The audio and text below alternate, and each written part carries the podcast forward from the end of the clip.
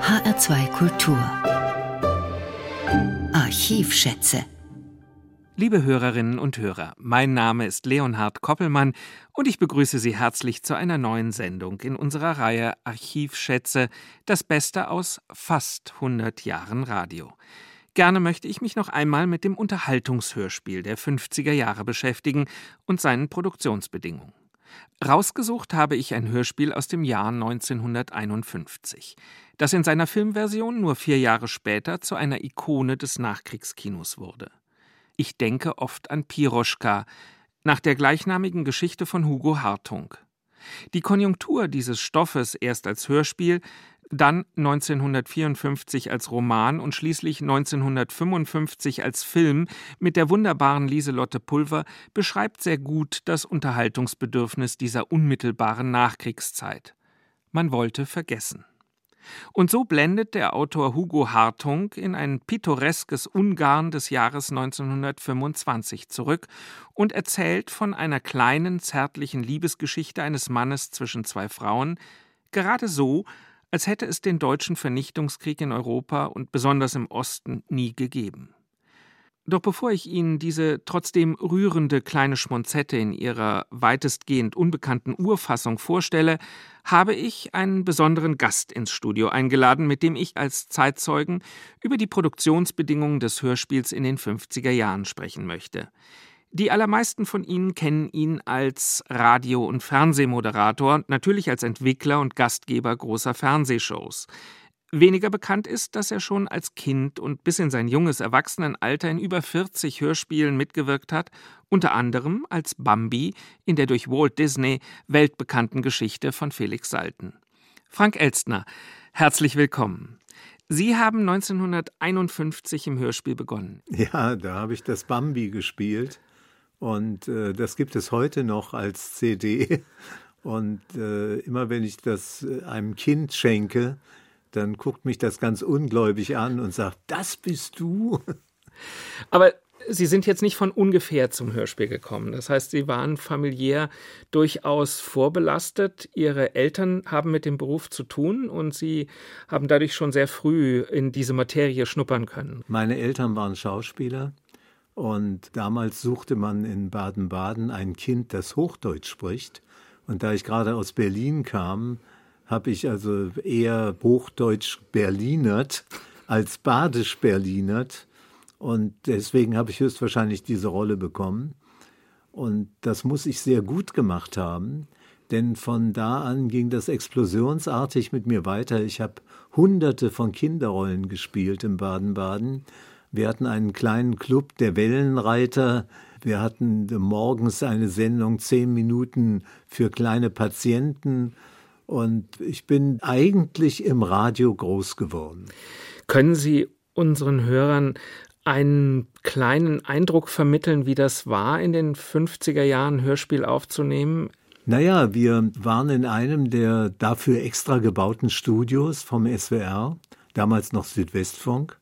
Meine Mutter war damals Ansagerin am Südwestfunk und hatte den zauberhaftesten Versprecher ihrer Karriere, nachdem sie nach vielen Jahren dann plötzlich sagte, hier ist der Südwestfink. Und das hat man mir natürlich dann in der Schule vorgeworfen. Und ich bin ziemlich oft gehänselt worden mit dem Südwestfink. Aber es war eine tolle Zeit. Ich habe gelernt, wie man Pferdegetrappel mit Kokosnüssen herstellt wie man Waldbrände mit äh, Zigarettenpapier herstellt. Und das war eine wunderbare Zeit. Sie sind dabei auch auf große andere Schauspielerkollegen getroffen in den vielen unterschiedlichen Produktionen, die Sie gemacht haben. Es waren ja nicht nur Kinderfunkproduktionen, sondern auch große Klassiker, in denen Sie auftraten, also Texte von Franz Werfel, Marcel Pagnol, Gerhard Hauptmann, Günter Eich, Eugene O'Neill, Frank Wedekind, also das sind nur wenige, die ich jetzt in der Schnelle zusammengesammelt habe.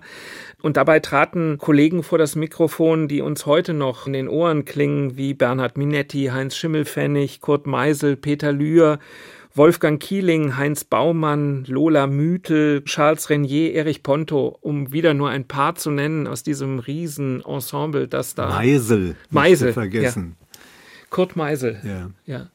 Und wie Nein, waren das war diese eine Begegnungen? tolle Zeit. Ich habe mit den damals größten Schauspielern zusammen im Studio gestanden und habe natürlich mich immer bemüht, dass eine Aufnahme nicht ein zweites Mal gemacht werden muss, weil ich einen Fehler gemacht habe. Ich war unglaublich ehrgeizig und bin von den Regisseuren sehr gelobt worden, weil ich oft auch improvisiert habe, wenn die Schauspieler einen Fehler gemacht haben. Und dann habe ich mir einen neuen Text einfallen lassen, der dann aber dazu passte. Und damit habe ich, glaube ich, dem einen oder anderen einen ziemlichen Eindruck hinterlassen. Es gab einen Regisseur, einen Herrn Beermann, mhm. der hat in Zürich am Schauspielhaus auch Regie geführt. Der war manchmal total geplättet, wenn er sagte, hör mal, du machst hier zwar einen neuen Text, aber du lachst dich tot. Wir lassen das, es war besser als vorher. Haben Sie da besondere Kollegen noch im Gedächtnis? Ja, natürlich. Also der berühmte Regisseur Schweikart von den Hans Münchner Kammerspielen ja. Ja. Äh, hat mir hin und wieder Tipps gegeben, wie ich ja. etwas betonen soll. Herr Meisel hat mir gesagt, wie man eine Pause richtig ansetzt. Und ich hatte eigentlich Schauspielunterricht, Learning by Doing, von den besten Kräften, die es in Deutschland ja. gab. Sie haben viel mit Gerd Westphal aufgenommen. ja, Sie ich habe mit Herrn Westphal Dutzende von Hörspielen aufgenommen. Also nicht das ganze Hörspiel, sondern meine Rolle, die ich da übernommen hatte. Es gab damals auch einen sehr interessanten Intendanten den Professor Friedrich Bischoff. Mhm. Er war auch ein Schriftsteller und man sagte, er sei einer der großen schlesischen Dichter gewesen.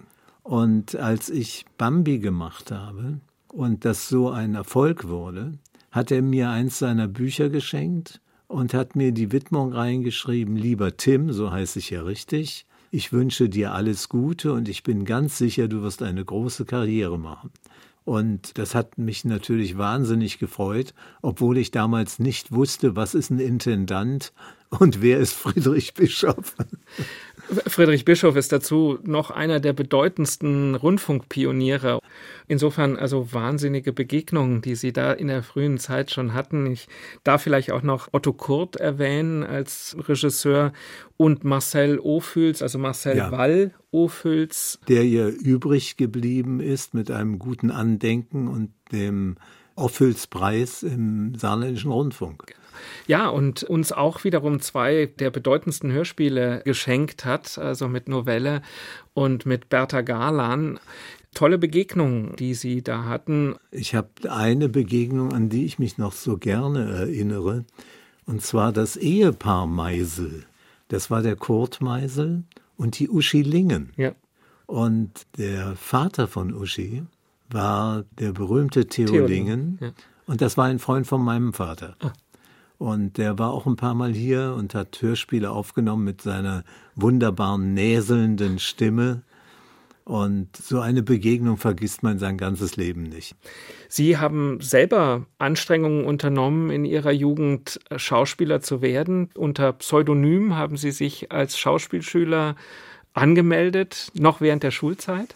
Ja, ich habe am Kammertheater in Karlsruhe gespielt. Und damit keiner merkt in der Schule, dass ich das bin, habe ich mich umgenannt. Ich hieß damals Christian Kort. Und alle, die mich fragen, wo kommt der Name her, ist schnell beantwortet. Meine Mutter wollte immer noch einen weiteren Sohn und der hätte Christian geheißen. Und zum anderen hatte ich eine Korthose an und habe gedacht, na gut, nenn dich Christian Kort, aber schreib's anders, damit niemand merkt, wie banal du auf diesen Namen gekommen bist. Und habe mich geschrieben mit K-O-R-T-H. Aber dieser Christian Kort ist nicht über den Achtungserfolg von ein paar älteren Damen im Kammertheater in Karlsruhe herausgewachsen. Durchaus wollten Sie aber weiter dem Theater verpflichtet bleiben und hatten vor, Theaterwissenschaften zu studieren? Ja, das hatte ich vor. Und das ist mir gründlich daneben gegangen, weil ich durchs Abitur gefallen bin. Und deswegen konnte ich ja also auch nicht in Freiburg Theaterwissenschaft studieren. Heute bin ich vielleicht ganz froh, weil dieses Erlebnis mit dem durchs Abitur gefallen sein hat mein Leben total verändert. Ich bin anschließend ein richtig fleißiger Mensch geworden Und ich hätte vielleicht nicht diese Karriere gemacht ohne dieses Erlebnis. Ein Warnschuss Insofern, also ein rechtzeitiger. ein rechtzeitiger, bevor es wirklich ernst wurde. Und Sie hatten ja etwas, auf das Sie aufbauen konnten, eine schon formidable Rundfunkkarriere vorab. Ja, nicht nur als Hörspielsprecher oder Jungsprecher im Hörspiel haben Sie fungiert, sondern auch Live-Sendungen gemacht, als Jugendlicher, als Kind moderiert. Ja, das war der Club der kleinen Wellenreiter. Und das war natürlich so, dass ich auch mit meinen Mitschülern äh, immer als der junge Schauspieler gehandelt wurde. Und ich war in der Schule eigentlich nicht besonders gut. Das lag daran, dass ich ganz andere Interessen hatte.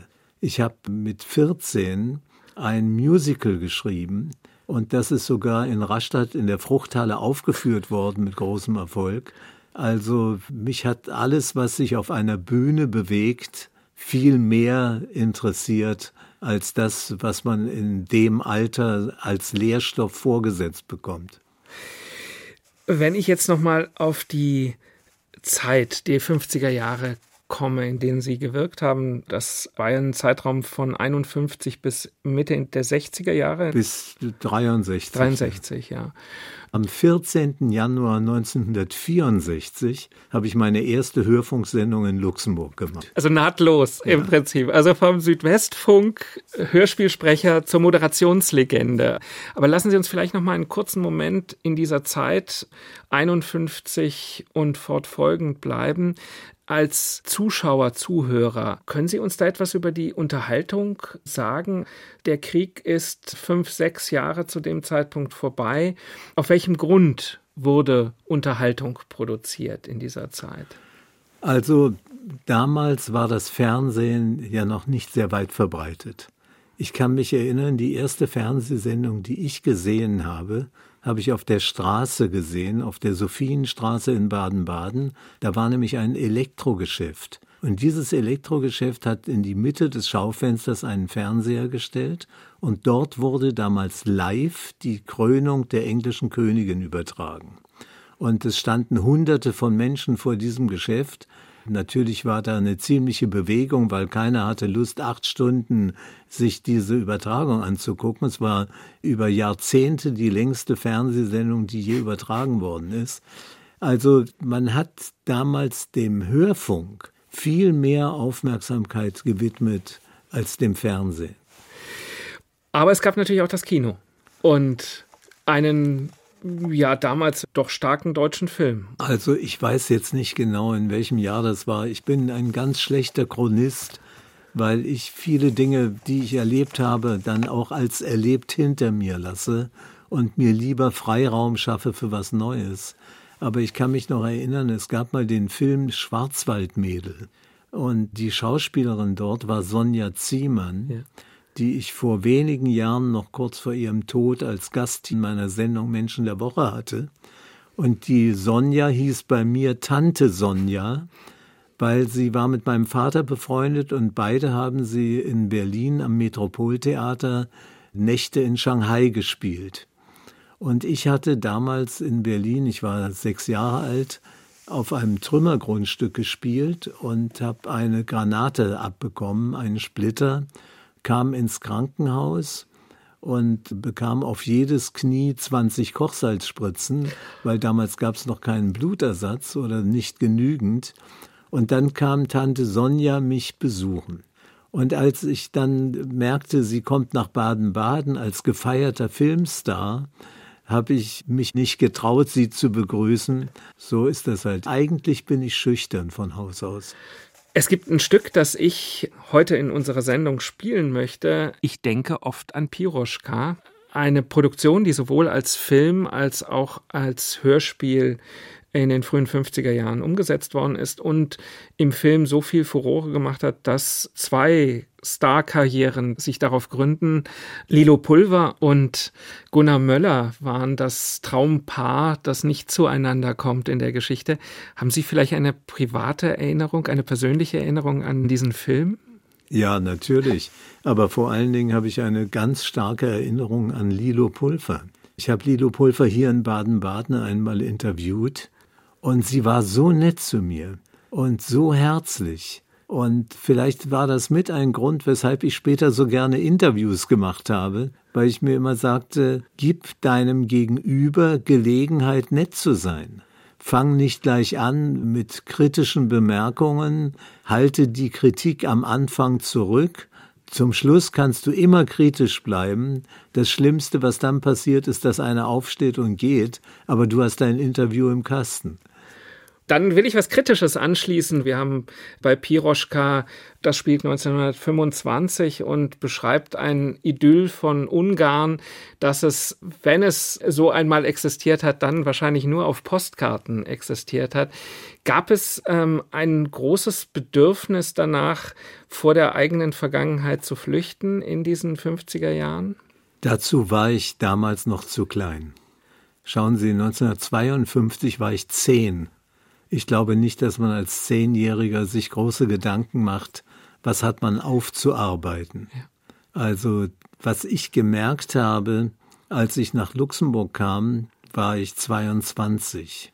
Und die Luxemburger haben fürchterlich gelitten unter dem Dritten ja. Reich. Sie sind zwangsrekrutiert worden und waren überhaupt nicht gut auf die Deutschen zu sprechen. Und wir, die wir ein Fähnlein der aufrechten jungen Diskjockeys waren, haben sehr darunter gelitten, dass wir in Luxemburg sozusagen die Prügel für die Deutschen abbekommen haben. Und als ich mein erstes Gehalt abgeholt habe, hat der Kassierer an der Kasse von Radio Luxemburg zu mir gesagt, an Nazischweine bezahlt er kein Geld aus. Dann habe ich ihm gesagt, passen Sie mal auf, das Nazischwein, von dem Sie gerade sprechen, war beim Ende des Krieges drei Jahre alt. Also vielleicht denken Sie noch mal drüber nach und geben mir endlich das, was ich verdient habe. Und dann habe ich es auch gekriegt und ich will nur damit sagen, als Kind oder als Jugendlicher, der noch so nah dran war an der Zeitgeschichte, hat man natürlich nicht die Reflexion, die man als Erwachsener hat im Unterricht? Wie war das für den zehnjährigen Schüler, Tim? Also im Unterricht war es schon wesentlich schlimmer, weil ich hatte Lehrer, die waren bekennende Nazis. Aber die Zeit war damals so, die Zeit der Verdrängung. Man hat verdrängt, um bloß nicht immer daran erinnert zu werden, was fürchterliches geschehen ist. Ich bedanke mich recht herzlich für dieses tolle Gespräch, für diesen Einblick, den Sie uns in die Hörspielarbeit der 50er Jahre gegeben haben. Vielen Dank für das Gespräch.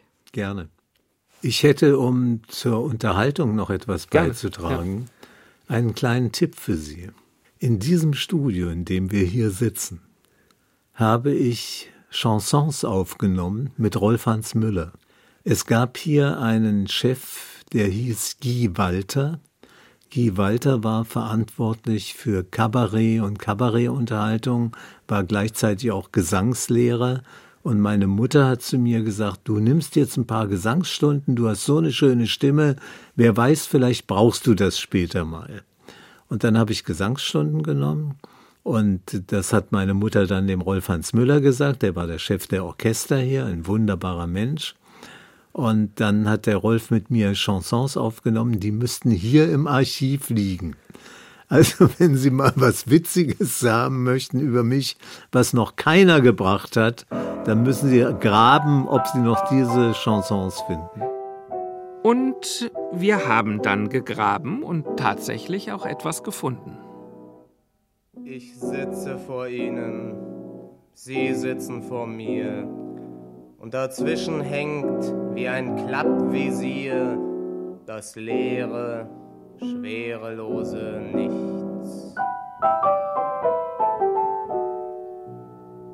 Angesichts meines Gedichts ist das absolute Nichts, die menschliche Gabe abzuschalten, Abstand zu halten und notfalls die Leere in geistige Sphäre zu transponieren und aufzuspalten. Wenn Sie das noch drei Minuten aushalten, werden Sie mich eventuell verstehen. Wenn nicht, ich bin es gewohnt, dass man sich über das wunderliche Innenleben eines wirtschaftsverwundeten Wunderknaben nur noch wundern kann. Ich kann mich jedenfalls über nichts mehr wundern. Noch nicht einmal über unsere Wirtschaft. Denn wissen Sie, ich kenne die Masche. Die ideellen Werte in der Brieftasche, die materiellen Werte in der Aktentasche, die geistigen Werte in der Whiskyflasche und die ganze Kultur in der Westentasche. Prost. Moment mal, das Pendant zu mir, die steilen Zähne, sollen sich nicht zu früh freuen. Ich bin zwar noch nicht senil, aber ich weiß trotzdem, was gespielt wird. Der feminine Geist in der Parfümflasche, die Eleganz in der Strumpfmasche, die Schönheit in der Handtasche und das bisschen Gefühl verglimmt mit der Zigarettenasche. Prost. Seien wir ausnahmsweise mal offen. Ich ertrage mein Dasein nur leicht besoffen. Drum erwarten Sie keine Attraktion. Ich bin leider nur mir selbst zum Hohn, der hochwohlgeborene, unausgegorene, verlorene Sohn eines großen Geldmagnaten mit kleinem Krämergeist auf Raten.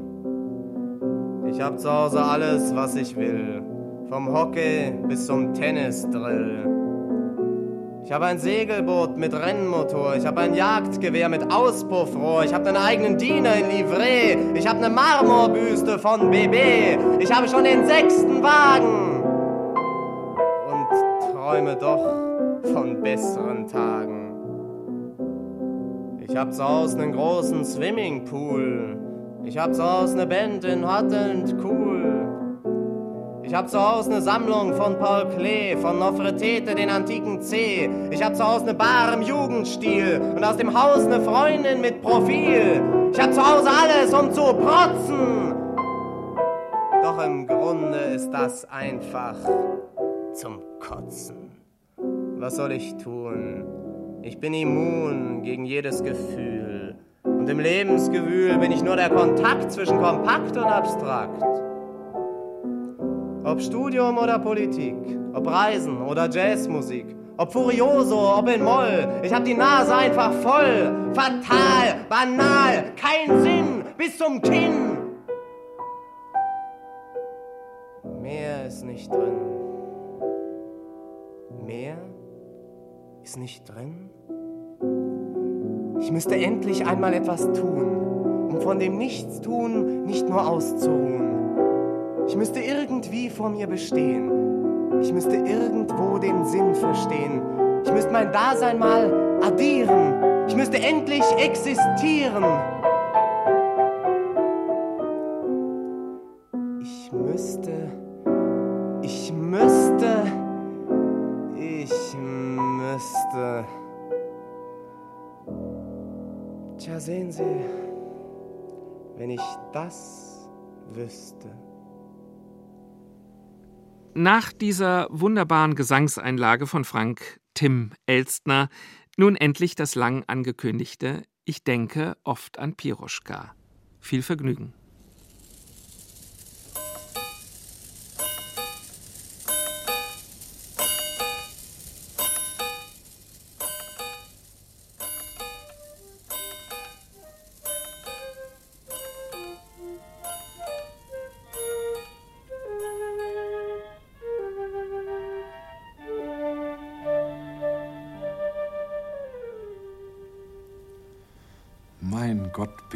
Damals jung gewesen. Vor mehr als 25 Jahren. Die Inflationszeit war eben vorbei und wir hatten die Rentenmark bekommen und durften wieder raus aus Deutschland. Ins Ausland reisen. Geld hatten wir zwar auch noch keins, als die neuen Scheine gekommen waren, aber es gab Einladungen und einen Studentenaustausch. Als davon etwas am schwarzen Brett meiner Universität angeschlagen war, meldete ich mich und wurde angenommen. Ich sollte nach Ungarn verschickt werden. Ich höre mich noch, wie ich es meinem Vater sagte. Vater! Vater! Ja, mein Junge. Du, ich soll in den Sommerferien nach Ungarn verschickt werden. Wie? Wohin? Ja, nach Ungarn. Da schau her, hier ist der Schein. Ich komme zu einem Herrn Dr. Matthias sich in Hod me Zövasar helikutas. Wie bitte? Wohin? Ja, bitte da, lies selber. Hod. Äh, hm, mhm. äh, zu einem Arzt kommst du. Ja. Du, das ist ja großartig. Vielleicht kann der dir deinen chronischen Bronchialkatar auskurieren. Ja, vielleicht. Dort gibt's ja viel Sonne. Wie du allerdings mit der Sprache durchkommen sollst, das weiß ich auch nicht. Am besten versuchst du es vielleicht mit Französisch, ne? Oh, ähm, Vater, weißt du sonst noch was von Ungarn? Mein Gott, was man eben so weiß. Schweinezüchter gibt es dort, nicht wahr? Mein idealer Lebenszweck ist Borstenvieh und Schweinespeck. und Zigeuner gibt's natürlich auch. Der Franz Lea ist doch Ungar und... Ah, ja. Warte mal, Lenau war doch, glaube ich, auch einer. Lenau? Ja, sieh mal in den Klassikern nach. Dort findest du bestimmt etwas. Ich las also die Zigeunerballaden von Lenau und seine Schilflieder. Und dabei wurde mir allmählich bange vor meiner eigenen Courage. Es war doch verteufelt weit, dieses Hot Meseux Warschau Hekutage. In unserem großen andreischen Handatlas stand es überhaupt nicht drin. Für alle Fälle nahm ich auch noch mal die unregelmäßigen französischen Verben durch. Mourir, sterben. Je meurs, ich sterbe, tu meurs, du stirbst. Mein Gott, wenn ich dort unten wirklich sterbe in Hot Metze. Also das Wort lerne ich nie. Und die unregelmäßigen Verben auch nicht. Je meurs, tu meurs, Ich sagte schon, ich war furchtbar jung nach meinem ersten Semester. Der Abschied von daheim war aufregend. Mutter kam vor lauter Kummer überhaupt nicht mit zum Bahnhof. Und Vater tat sehr forsch. Also, leb wohl, Andreas. Leb wohl, Vater. Und äh, bleib gesund, Junge. Danke, gleichfalls. Und mach uns keine Schande da unten, nicht? Gleichfalls, Vater. So durcheinander war ich. Und als ich im Zuge saß, kriegte ich richtig etwas Angst. Wir waren ja durch den Krieg und nachher die Inflation nie richtig rausgekommen aus unserer kleinen mitteldeutschen Stadt. Und jetzt die weite Reise und gleich zwei Grenzen?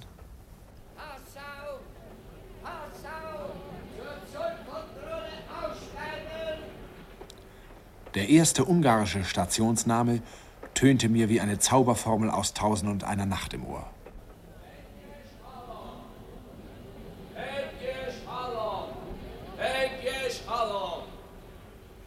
Mir wäre leichter zumute gewesen, hätte ich schon vor meiner Ankunft das gelbe Stationsgebäude von Hot Monsieur Wascha Hekutage sehen können. Den Stationschef, den kleinen dicken Herrn Ratz mit seiner ewig offenstehenden Uniformjacke und meinen guten alten Dr. Matjasic, der mich mit dem Abendzug erwartete. Was meinen Sie denn? Wird es heute Verspätung geben, Herr Chef? Noch was, Herr Doktor. Wenn Ihr hoher Gast kommt, ein Deutscher aus Deutschland, so einen haben wir lange nicht hier unten in der Pusta gehabt. Ja, allerdings nicht. Nein. Also nach Seget kommen ja öfter welche So. zu den Mühlen, aber was soll so ein Herr hier bei uns? Ein Herr? Ein Student, Ratz. 19 Jahre alt. Schade, dass wir seit dem Krieg keinen Buben mehr haben. Da bleibt dem Gast eigentlich nur ihre Piroschka als Umgang. Äh, Wie alt ist die Piroschka jetzt? Letzthin 17 geworden, Herr Doktor. Äh, Ja, richtig, ja, ja. das ja. wird sie schon vertragen. Hm. Äh, Wo steckt denn das Mädel jetzt? Die ist doch sonst bei jedem Zug auf dem Bahnsteig, nicht? Oben ist sie in der Wohnung. Ach so, ja. Sie hat Angst vor ihrem Deutsch. Angst. So hatten wir sozusagen beide voreinander Angst. Piroschka und ich. Das heißt, ich wusste ja noch gar nicht, dass es eine Piroschka gab. Dieses schmale, dunkelhaarige Wesen mit den funkelnden, lustigen Augen und der kecken Sechserlocke in die Stirn herein. Wie eine Provinztheater-Carmen sah sie aus. Und als mein Bummelzüglein in der kleinen Pusterstation einlief, Bajarei Kutar! Bajarei Kutar! Da stand sie also, sie hat mir es später selbst erzählt, hinter der Gardine der elterlichen Dienstwohnung und äugte gespannt auf mich hinunter. Wenn es in Waschahekutas schon ein Kino gegeben hätte, würde ich sagen, sie, sie erwartete mich wie einen Sensationsfilm. Ich schulterte meinen Rucksack, nahm mein etwas altmodisches Reisekörbchen in die Hand und stolperte auf die beiden einzigen Menschen los, die in der Dämmerung eines lauen Abends auf dem Bahnsteig standen. Der eine in einer Uniform legte die Hand an den Chaco, als sei ich ein reisender Souverän. Und der alte Herr mit dem freundlichen Gesicht musste wohl mein künftiger Gastgeber sein. Mir war etwas leichter zumute. Meinen Begrüßungssatz hatte ich schon vorrätig. Bonsoir, Monsieur. Excusez, parlez-vous français? Also bitte, du bist der Grüner, Andreas? Herzlich willkommen. Wenn es dir nichts ausmacht, sprechen wir bitte Deutsch miteinander. Ich kann leider nicht sehr gut Französisch. Ach, Sie können kein Französisch? Leider nein. Ach, Sie können Deutsch. Das ist was anderes. Aber natürlich können wir doch alle. Hier unser verehrter Stationschef, Herr Ratz, und seine Frau und seine Tochter Piroschka. Das ist ja wunderbar. Wissen Sie, Herr Doktor, ich hatte schon Angst, dass... Aber bitte, mein Junge, nicht Herr Doktor. Ich nenne dich Andreas. Du sollst in deinen acht Wochen Ferien wie unser Sohn sein. Und mich nennst du Onkel Johann. Und damit du gleich ein bisschen Ungarisch lernst, Janosch Baci. Das heißt eigentlich Johann Onkel. Was bei euch vorn ist, ist bei uns Ungarn hinten. also, bitte, sag einmal. Janosch. Janosch. Bazi. Aber nein, nicht Bazi. Chi, Chi, Baci. Janosch Baci. so sehr. Ich war sehr stolz auf meine beiden ersten ungarischen Worte. Allzu viele habe ich auch nicht mehr dazugelernt. Sie waren dort alle immer sehr höflich zu mir und redeten meinetwegen Deutsch. Auch Piroschka. Und wie sie Deutsch sprach wenn ich daran zurückdenke. Und ich denke oft an Piroschka. Sie sprach es etwas singend und machte so entzückende Fehler dabei. Weißt du, ich habe dir mir so ganz anders vorgestellt. Nein, nein, mir dich, Piri. Dir mich? Nein, nein, mir mich. Das heißt natürlich äh, dir dich. Oh, siehst du, du kannst es selbst nicht. also, wie hast du mich gedacht? Wir haben gerade in Schule gehabt die Germanen. Sie haben wenig Kleider getragen und den Leib, sie hatten so, ähm, ja, wie heißt das? Felle? Bärenfelle? Ja, ja, sowas wie man vor Bett legt. und jetzt bist du enttäuscht, Piroschka, dass ich nicht sowas anhabe, wie man vor Bett legt? Mm, nein, Andi. Du gefällst mir so schon besser. Joi, Zug von Oroschaso kommt herein. Kerem, mach Signal. Sie sagte Signal. Und ich kann seitdem keine Signale mehr hören, weil es nur noch das lieblichere Signal für mich gibt. Mit dem Zug von Oroschaja war es übrigens so, der kam 14.12 Uhr in Vajari Hökotasch an und brachte ein paar Marktfrauen zurück, die auf den weit verstreuten Höfen der Pusta wohnten. Wie der Betrieb auf der kleinen Station gehandhabt wurde, entsprach wahrscheinlich nicht ganz den Vorschriften der Eisenbahndirektion in Budapest. Es war ein Einmannbetrieb. Seit der Herr Assistent krank geworden und versetzt worden war, musste Herr Ratz zugleich Chef, Fahrkartenverkäufer und Weichensteller spielen. Frau Ratz stempelte die wenige Post, die im Kasten lag, das meiste kam natürlich von Matjasic, und Piroschka half ihren Eltern. Und ich half Piroschka. Weißt du, Piri, es kommt mir immer vor, als ob ich wieder als Junge mit meiner Eisenbahn spielte. Man zieht da so an einer Kette. Nicht ziehen, um Gottes Willen. Es macht Signal hinunter für Ausfahrt und Zug, was Abfahrt, halte dann noch einmal. Was du für eine Macht hast. Ein Handgriff und, äh, und 100 Menschen dürfen einfach nicht aus Vaja Hekutasch fortreisen. Vaja Hekutasch. Vaja, also ich lern's nie. ah, das ist aber noch gar nichts mit Handgriff. In der Nacht fährt das große Schnellzug von Arad durch, was aber nur in Oroschhase haltet. Das fährt direkt bis Budapest.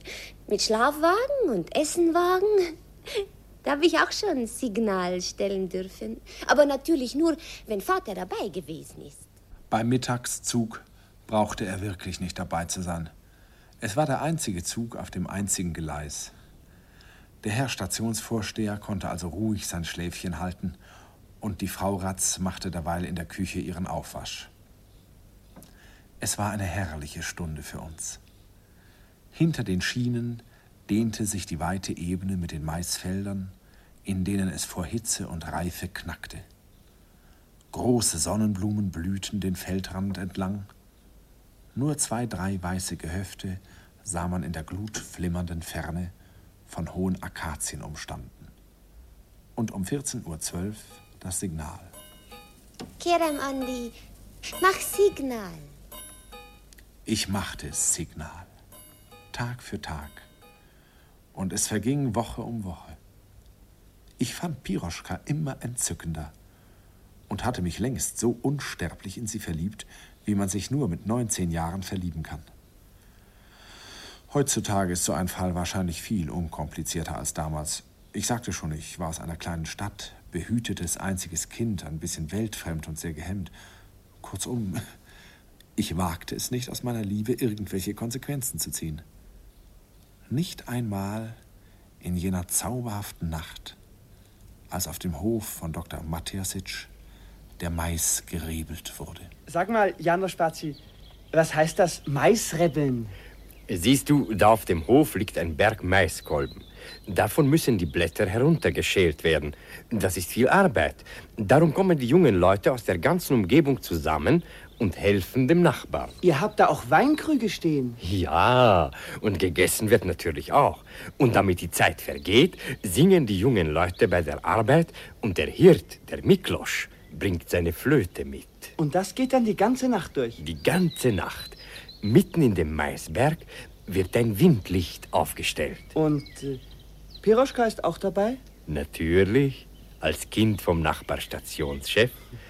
Ihr beide könntet zusammen im Pferdestall die Kolben aufschichten.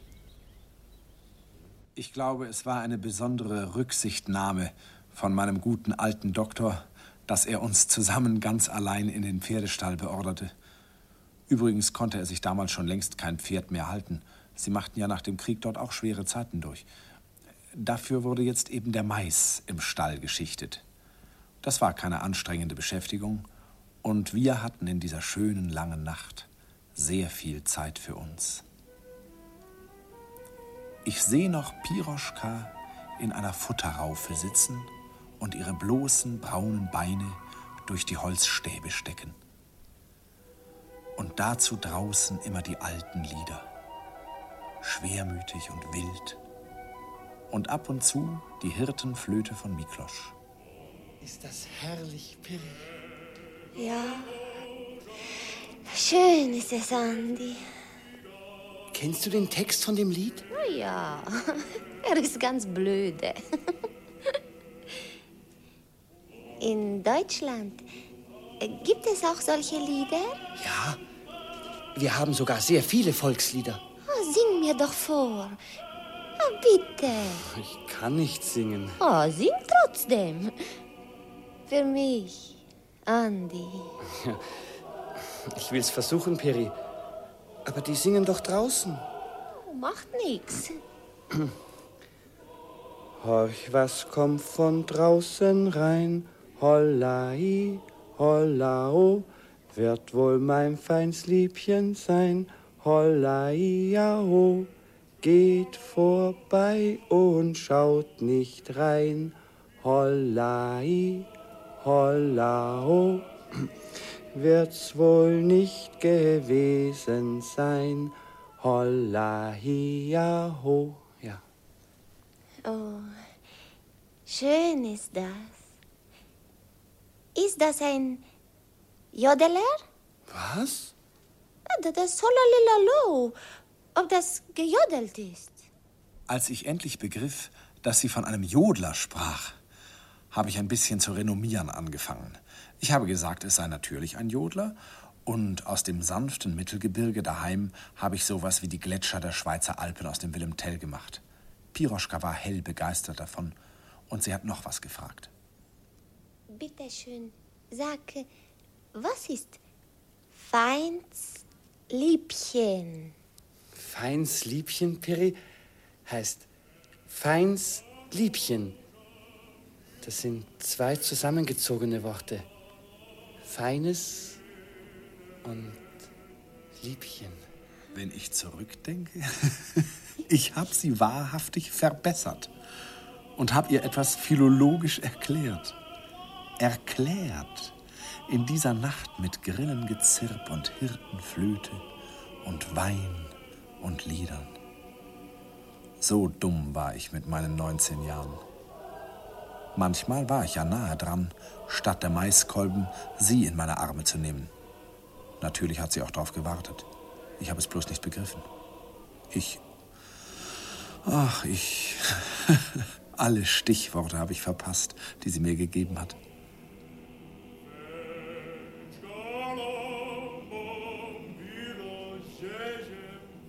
Das ist ein Lied von Sternen. Bei uns gibt's davon auch viele Lieder. Und vom Mond. In Ungarn wir sagen die Sterne von äh, äh, joi, äh, Straßenmilch. Milchstraße heißt das, Piri. Also von Milchstraße. Das ist alles Staub von Pferden von König Arpad. Was hat Ungarn in alter Zeit begründet? Die Sterne als Staub, der von Pferdehufen aufsprüht. Oh, das ist ein schöner Gedanke. Sag, unter welchem Stern bist du eigentlich geboren? Wieso unter Stern geboren? Ich bin zu Hause geboren in Bahnhof. Sie kannte die Sternzeichen nicht, die hübsche Piroschka, und wusste nichts von Astrologie. Ich habe ihr alles erklärt. Wieder erklärt. Und habe wieder mein Stichwort verpasst. Sag, Andi, was ist dein Gestirn? Ich bin im September geboren. Im Zeichen der Jungfrau. Oh, gibt dein Gestirn Jungfrau? Jungfrau. Das ist doch so Fräulein. Ja, ungefähr. Das heißt, eigentlich bedeutet Jungfrau. Ja, wie soll man das sagen? Jungfrau, das ist eben. Das bist. Das bist du, Peri. Aber das ist lieb, dass man dir unter mein Gestirn geboren hat, Andi. Also bitte. So weit war es schon. Und ich, Esel, hab dann wieder von was anderem gesprochen. Und Stunde um Stunde ist vorübergegangen. Wir vergaßen, uns zu vergessen. Zuletzt kam ein mattes, graues Morgenlicht in den Stall herein. Draußen sind sie müde geworden und haben nicht mehr gesungen.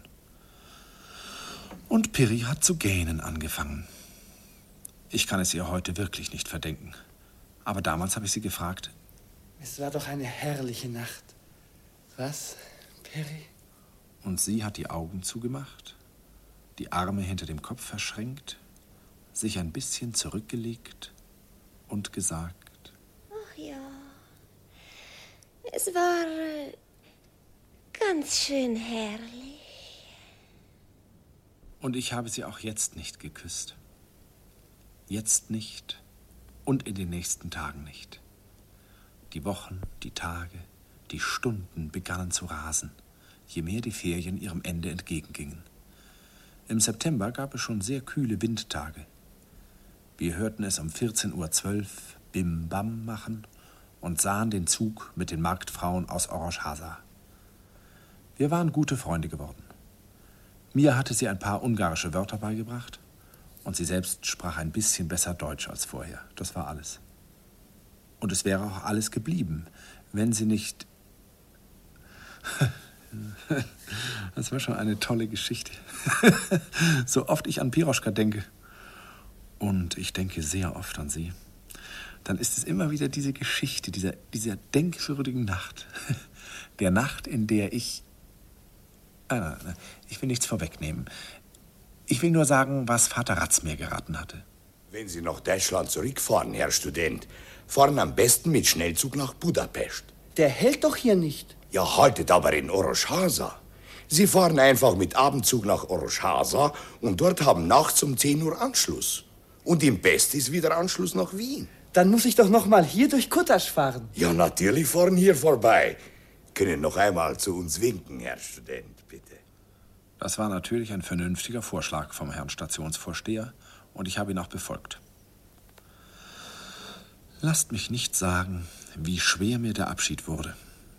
Vom guten, gastfreundlichen Doktor und seiner Frau, von Herrn und Frau Ratz, von Piroschka.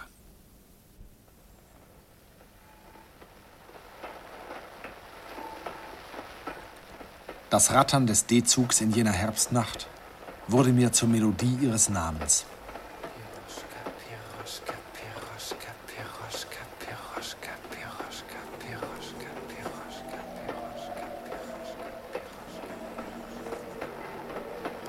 Und dann habe ich noch einen anderen, schrecklicheren Text unterlegt.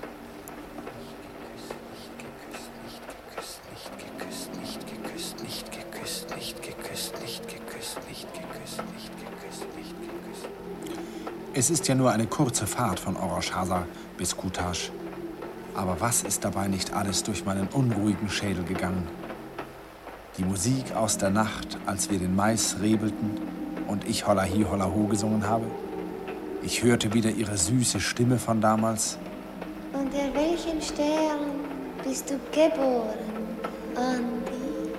Und mich dazu, den unerträglichen Schulmeister. Schülerin Ratz, ich gehöre dem Sternbilde der Jungfrau an. Wissen Sie noch immer nicht, was eine Jungfrau ist? Nein, Andi,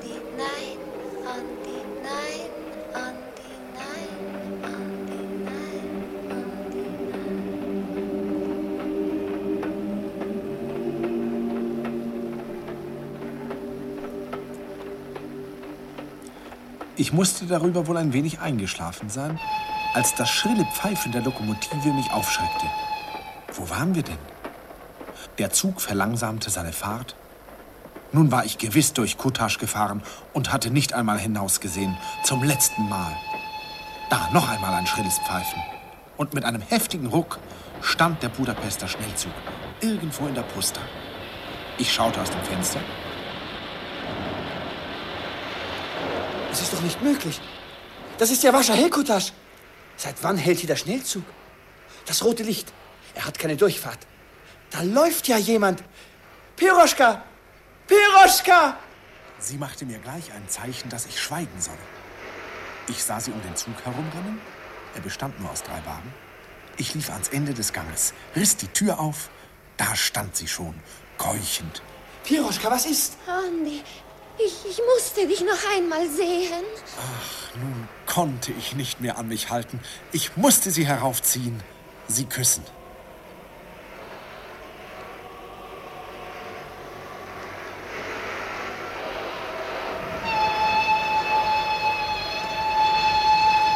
Die Lokomotive mahnte ungeduldig. Und ich weiß nicht, ob Piroschka das gewollt hat. Plötzlich zog sie mich hinunter. Auf einmal waren wir beide drunten auf dem Schotter. Und sie zog mich auch noch die hohe Böschung hinab. Es geschah alles in Sekunden. Mein Koffer. Mein Rucksack, Piri. Ach, fahrt alles ohne dich nach Budapest voraus. Und wirklich, mit mächtigem Fauchen und Prusten, zog die große Lokomotive wieder an.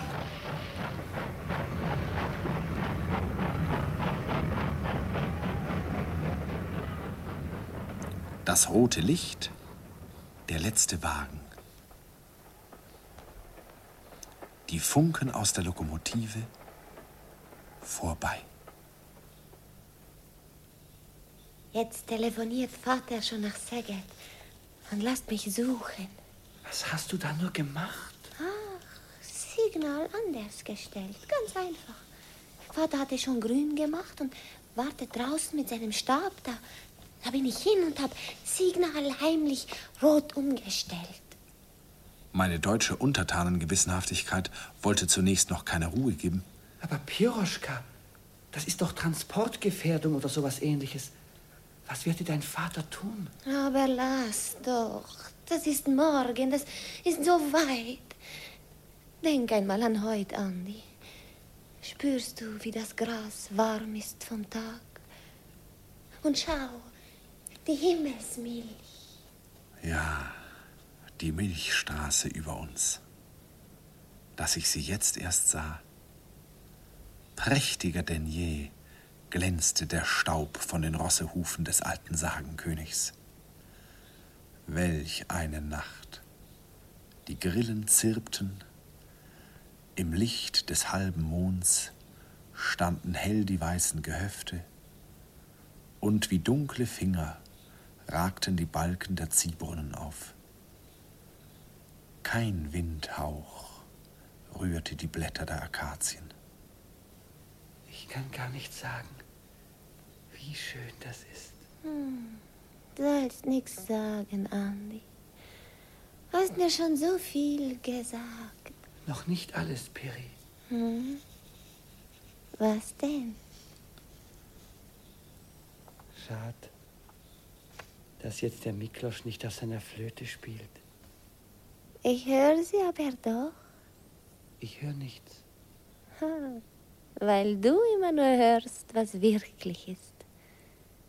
Du bist ein Buch, ein gedrucktes, dickes, deutsches Buch.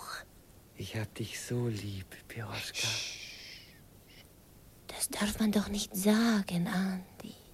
Warum denn nicht? Du. Tun, Andi. Tun muss man das. Nun vergaßen wir nicht mehr, uns zu vergessen. Schon bei unserem ersten Kuss hörte auch ich die Musik.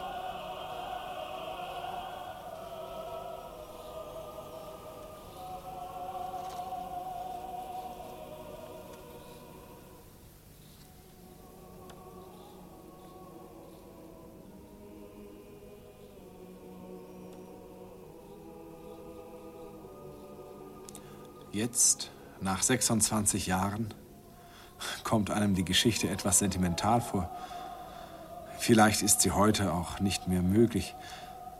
Aber wie sie damals gewesen ist, war sie schön.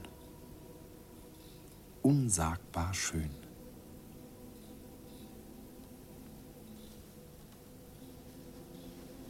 Solltest doch gar nichts sagen. Andi. Einmal musste ich doch alles erzählen. Denn wann und wo ich auch ein Eisenbahnsignal sehe oder höre, denke ich an dich. Immer wenn ich an dich denke, höre ich dein lieblich tönendes Signal und die Hirtenflöte in der Nacht. Und ich denke oft an dich, Piroschka.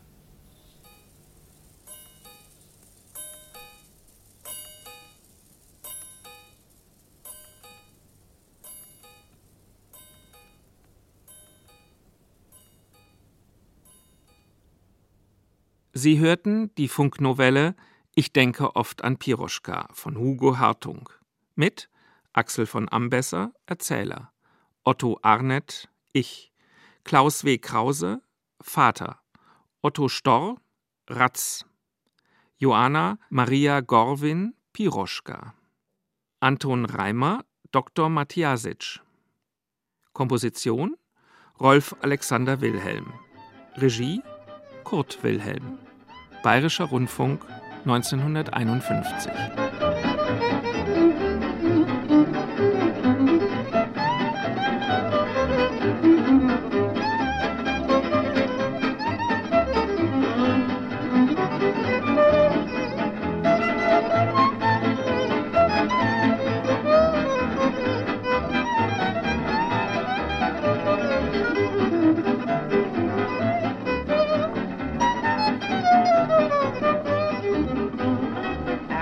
You've gone and left me crying, after you've gone, there's no denying.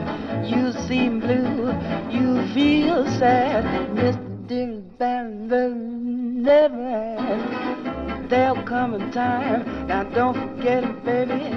There'll come a time when you regret it. Someday, when you grow lonely, your heart will break like mine. You want me only after you've gone. Oh, there's